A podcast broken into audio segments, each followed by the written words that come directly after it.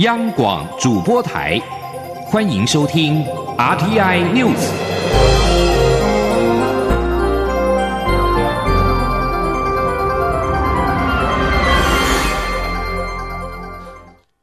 各位好，我是主播王玉伟，欢迎收听这节央广主播台提供给您的 RTI News 新闻。首先带您关注。行政院会今天通过投资台湾三大方案，扩大台商投资补助优惠，纳入跟留台湾的大企业与中小企业。行政院长苏贞昌表示，三大方案都有补助委办手续费，鼓励银行提供厂商必要资金，导引厂商投资。台商回台投资总核贷额度也由现行的新台币两百亿上调至五千亿元。针对跟留台湾的企业，则提供八百亿元的核贷额度。苏贞昌表示，三大方案也都提供了土地、水电、税务专属服务与客制化单一窗口，让工商界可以更放心加码投资台湾。除了台商回流，外商也持续加码台湾。经济部投审会今天公布统计，今年一到五月侨外投资金额比去年同期。成长了百分之九点四八，其中新南向来台投资金额则大增了七倍之多。台商对中国投资意愿则是受到美中贸易战影响续减，年减百分之四十五点九九。继续关注外交情势，拉美友邦海地政局与社会情势持续动荡，已经有几个月没有内阁总理，行政部门几乎处于停摆状态。不过，外交部今天表示，我与海地邦交相当稳固，双边合作计划也在对方能够配合的情况之下，全力持续落实执行。今天记者王兆坤的采访报道：海地政情动荡不安，除了反对派持续发动示威游行外，总统与国会对于总理人选的不同意见，也导致总理一职悬缺近半年时间。目前看来，僵局一时难解。不过，外交部表示。海地现况并未影响两国邦谊。外交部拉美司司长于大雷说：“邦交是相当稳固了哦，就他们只是说很遗憾，他们现在呃没有一个政，没有一个这个行政的部门的这个运作，基基基本上是停摆。由于没有总理，内阁部会首长都请辞待命中，因此也影响到我政府贷款协助海地政府新建输电网一事。但外交部强调。”此案受到海地朝野共同支持。此外，友邦瓜地马拉十六号举行总统大选，共有二十一组候选人参选。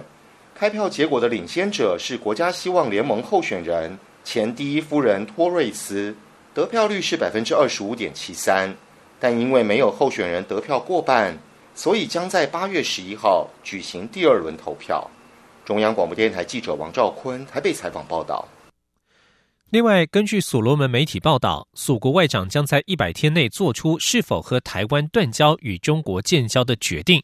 前中华民国驻所罗门大使余德胜十六号接受自由亚洲电台专访时表示，所罗门打破打破外交机密惯例，宁可把跟台湾和中国的关系摊在阳光之下，这是好事。我方仍有左右的余地，可以发挥一些影响力。继续关注的是台湾与美国之间的关系。美国国防部印太事务助理部长薛瑞福十九号透露，为了避免中国干预明年台湾总统大选，台美之间已经就此展开对话，希望能够提供协助，强化台湾的应对能力，避免中国干预。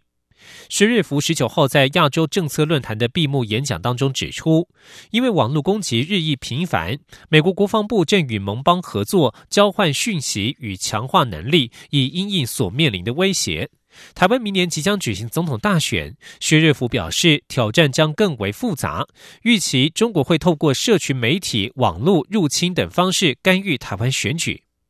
薛瑞福透露，台美在这个方面已经展开对话，透过专家合作，依据需要直接提供台湾所需的能力与技能，以便在选举时能够面对此一问题。至于细节，他不愿意多谈。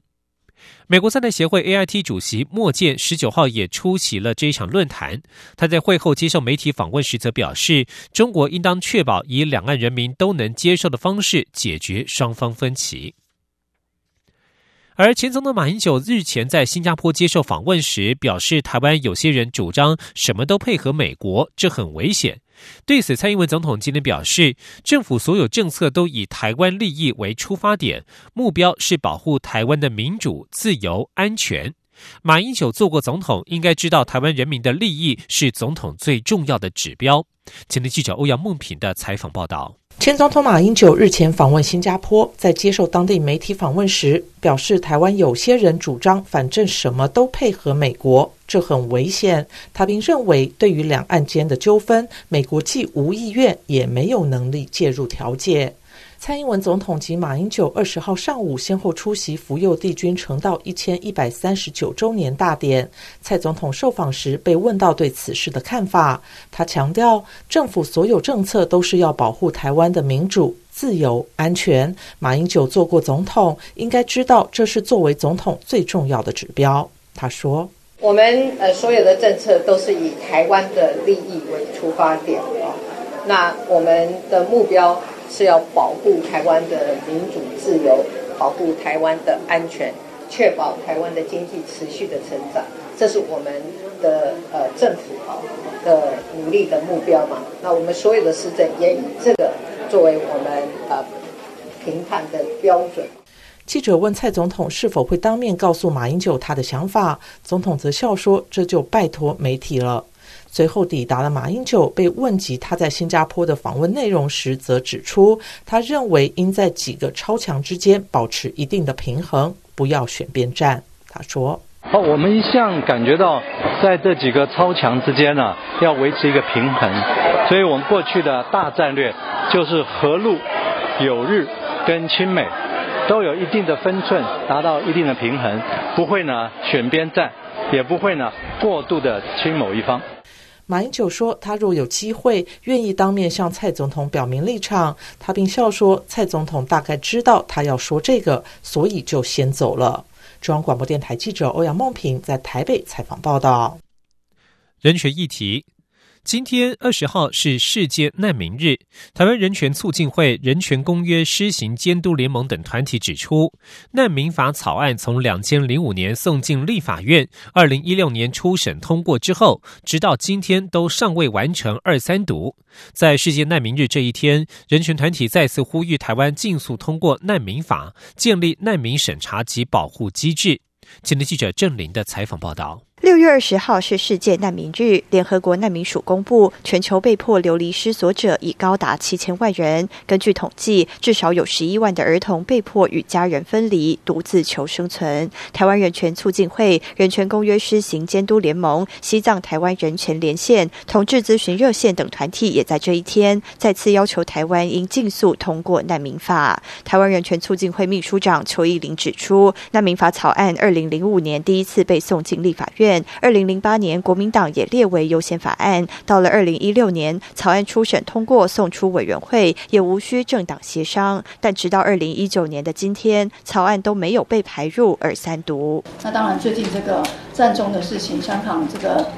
反送中的事情也是沸沸扬扬，但是大家也很担心会有更多更多的呃，甚至是来自香港的寻求庇护者。那其实。即使我们这个法案没有通过，台湾每一年都有来自不管是中国、香港、西藏、叙利亚、乌干达、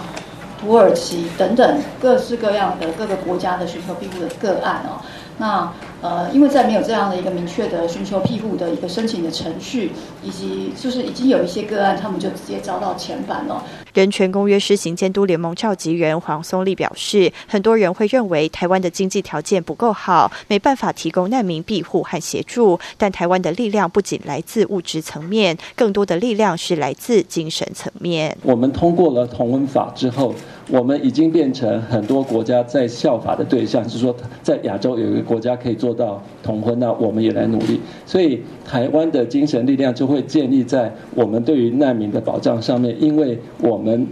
更进一步的跟世界各国来宣称说台湾是一个保障人权的国家，那这就是我们在建立台湾的一个国家的品牌价值。国际特赦组织台湾分会代理秘书长黄尚清认为，所有国家，尤其是经济情形较稳定的国家，对于难民有责任分担的义务。因此，台湾应尽速通过难民法，启动安置难民的机制，并建立安全合法管道，让难民有机会见到家人，得到学术或教育机会及适当医疗签证与资源。出席记者会的民进党立委陈曼丽提及，近日香港爆发反送中大规模抗议行动，过程中也有许多捍卫民主自由的香港民众被捕。陆委会与移民署应针对可能来台提出难民申请的港澳居民及年轻学子，尽快建立审查标准机制，展现台湾反对迫害人权的威权统治，支持自由民主价值的真谛。央广记者郑玲采访报道。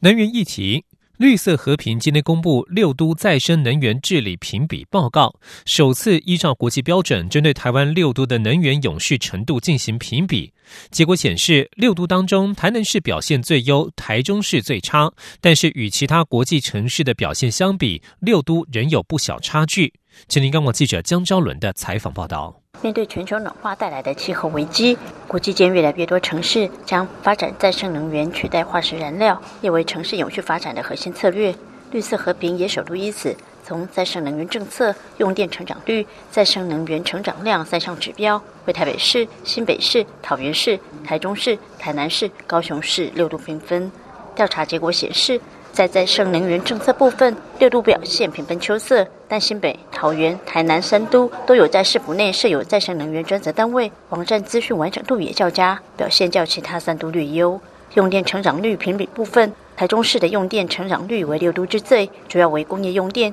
也因此评比分数最低。以二零一八年为例，台中市的用电量就高达两百九十八点四亿度，最高占全台用电量约百分之十四点一，用电成长率更超过百分之十九。也是近五年来全台用电量最大都市，堪称耗电之都。在再生能源成长量评比上，比较六都太阳光电与离岸风电的装置容量，再生能源成长量最高为台南市，其次为高雄，表现最差的仍是台中市。绿色和平指出，整体评比结果，六都之中，台南市的再生能源治理表现最优，台中市表现最差。但与其他国际各大主要城市相比，台湾六都再生能源治理政策还有一段差距。虽然有零星示范计划，却缺乏推动行动方案，亟待改进。绿色和平能源专案经理李志安说：“在缺乏整体再生能源有一个中长期的再生能源目标这样政策的推动领导之下，我们的这个城市再生能源治理很难看到在整合零星的这个再生能源发展工作上面有更好的成效。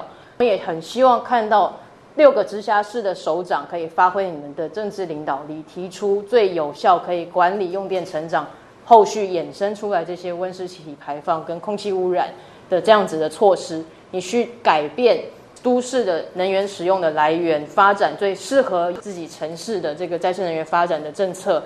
绿色和平呼吁六都首长善尽气候责任，比照国际都市就都市再生能源目标做出承诺，并朝再生能源发展条例目前规划方向，八百千瓦以上用电大户安装百分之十再生能源装置量，严格执行辖内用电大户使用再生能源的规范，以解决空污与暖化问题。中国电台记者张超伦台北采访报道。关注财经焦点，在美国联准会十九号维持利率不变之后，联准会主席鲍尔表示，许多央行成员都觉得降息的理由已经增强，但是希望在采取行动之前看看更多数据。联准会虽然决定维持利率水准不变，但也暗示下半年有可能降息达半个百分点，以因应经济不确定性增加以及通膨率下降。美国总统川普已经大声疾呼要求降息，甚至暗示可能会让鲍尔下台。对此，鲍尔表示，他的任期是四年，他打算将任期做完。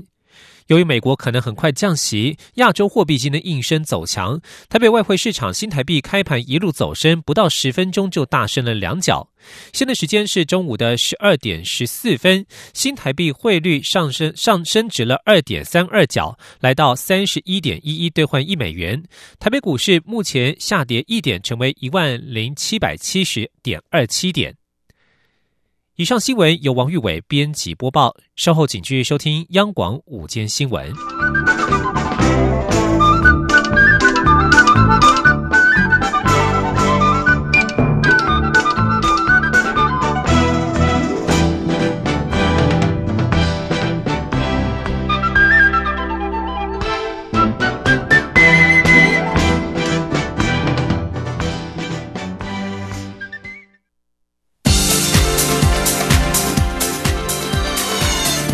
是中央广播电台台湾之音，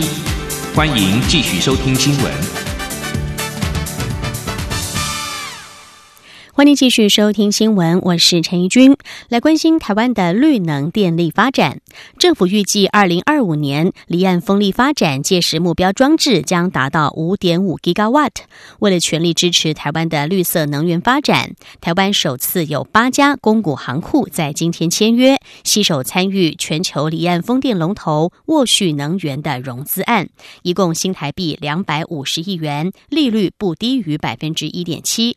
这次连带案共有十五家国内外金融机构的参与，主办行为公股银龙头台湾银行、民营行库国泰世华银行以及外资银法国巴黎银行。记者陈林信宏的报道。沃旭能源总部位于丹麦，前身是丹麦石油与天然气公司。二零一七年改名为沃旭。沃旭决定在彰化外海投入离岸风电建造，曾因为趸购费率以及政治风险等因素一度喊停，一直到今年四月三十号才针对大彰化东南及西南第一阶段离岸风场做出最终投资决定。随后，沃旭能源财务团队便协同连带主办银行台湾银行、法国巴黎银行及国泰世华银行，在五月初，针对本地与外商银行进行说明会。事实上，过去也有离岸风电场向台湾的金融机构提出融资贷款，但国内银行一直有迟疑，裹足不前。这次沃旭能源能够获得台湾八家公股行库全数参与融资，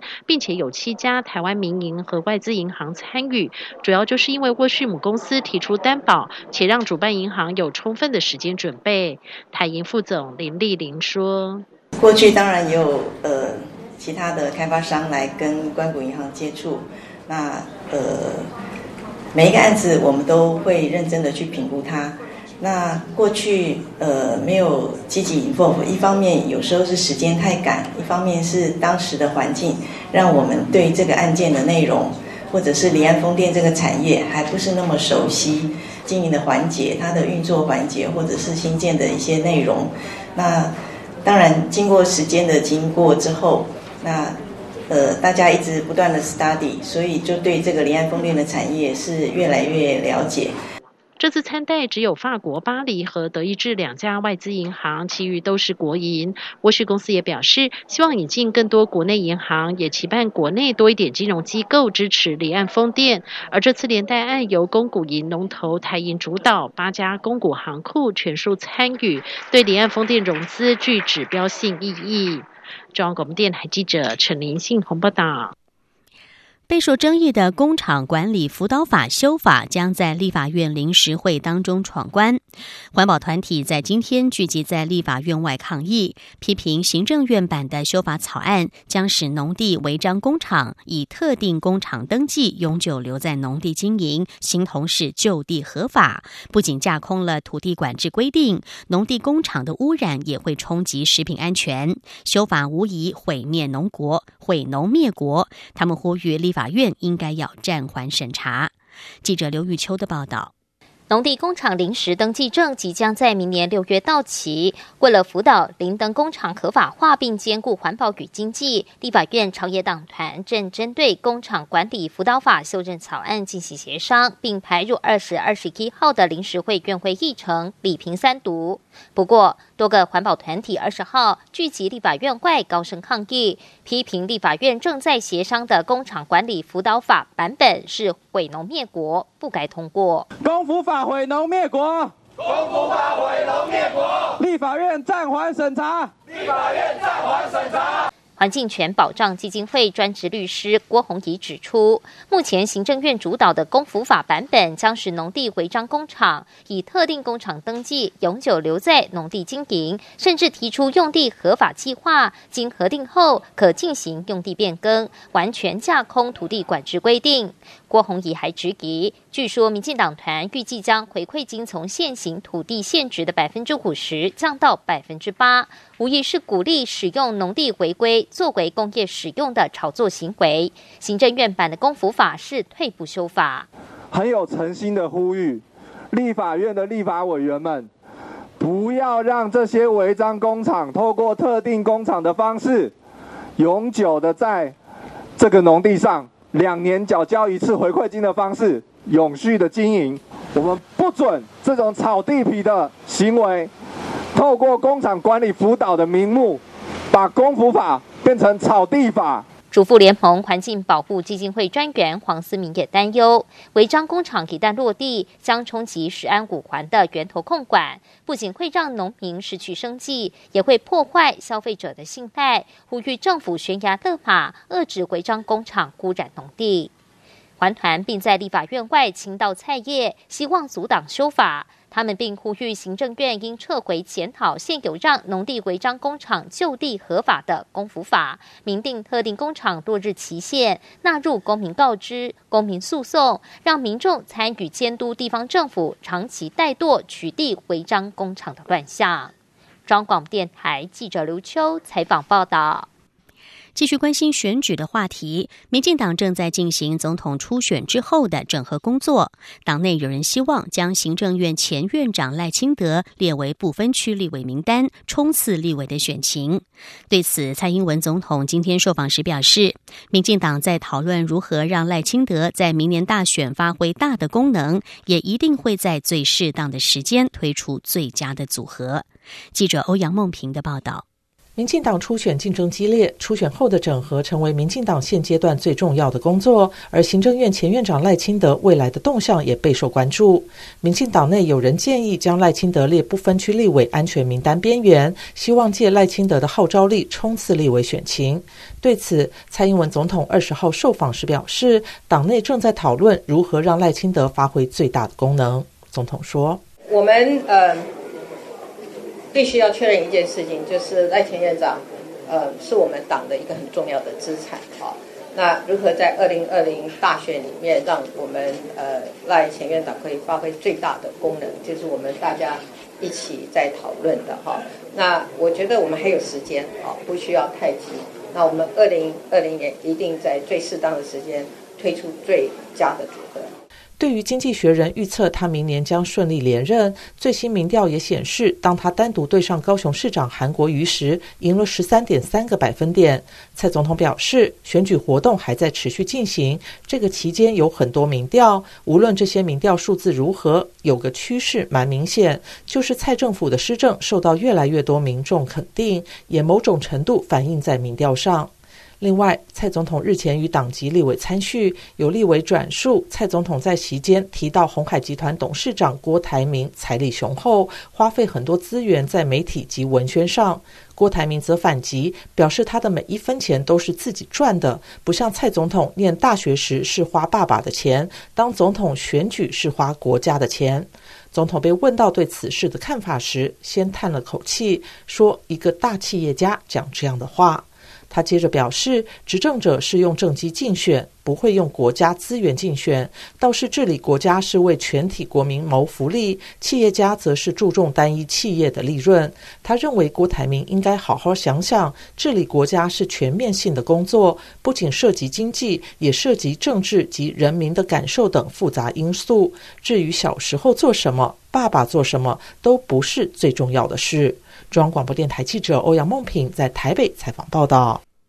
而对于媒体报道，蔡总统日前与民进党立委参叙，提到了红海董事长郭台铭，说国民党全党上下都想花郭台铭的钱。对此，国民党主席吴敦义今天表示，蔡总统讲这些荒腔走板的话，有失国家元首的风格跟人格。他觉得蔡总统讲话越来越离谱了。财经消息：美中贸易战之下，外传苹果公司考虑将部分的产能撤出中国。工研院产业科技国际策略发展所今天指出，如果苹果确定要撤出，台湾相关供应链灵活、机动性高，应该有能力配合调整。不过，此事也会增加额外的成本，由谁来吸收，有赖供应链与客户的协调。记者谢嘉欣的报道。美中贸易战纷扰持续，多家在中国发展的厂商纷纷移转生产基地。日媒十九号报道称，为应应美中贸易战风险，苹果公司也打算将百分之十五到百分之三十的产能自中国移转至其他国家，并要求供应链展开评估。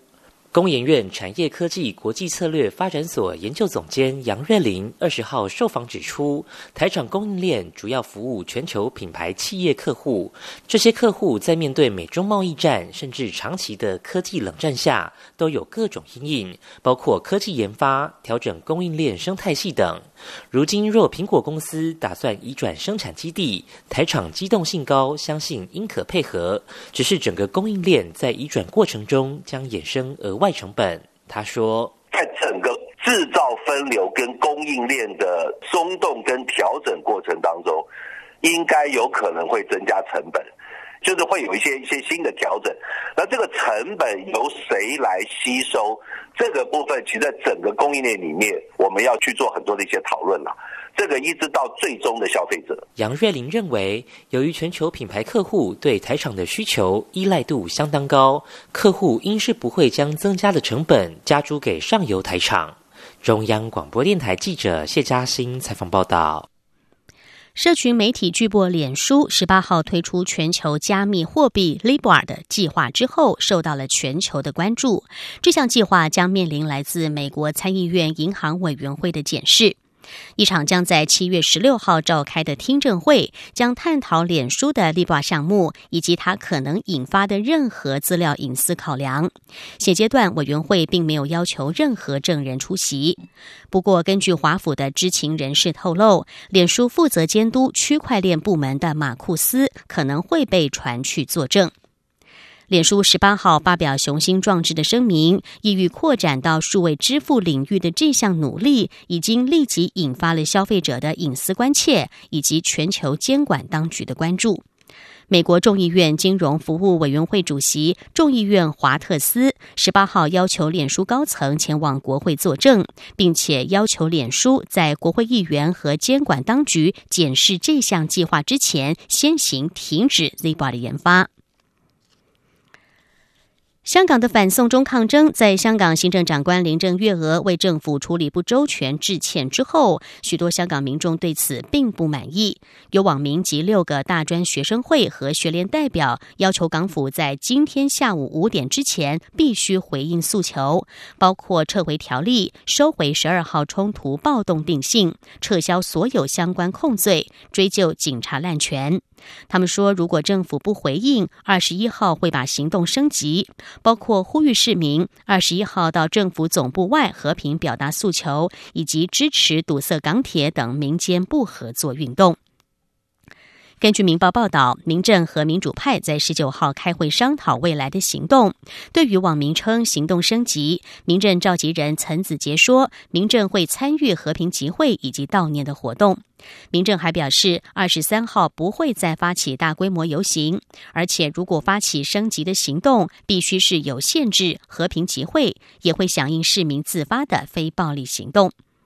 民主派会议召集人毛孟静表示，希望年轻人坚持不流血、不被捕、不牺牲的原则。民主派会监察警方的行动。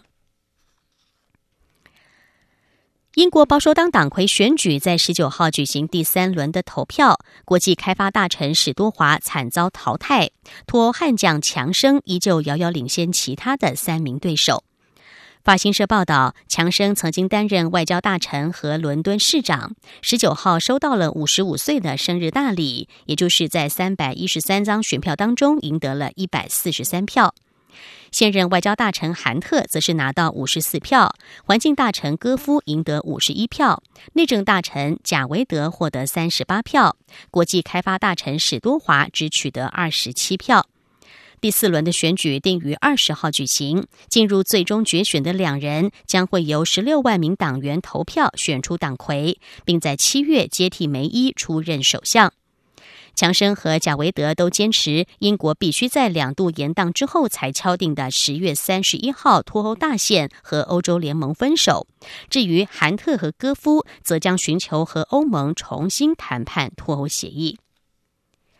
以上 T I News 由陈义军编辑播报，谢谢收听。更多的新闻，欢迎您上央广网站点选收听收看。我们的网址是 triple w 点 r t i 点 o r g 点 t w。这里是中央广播电台台湾之音。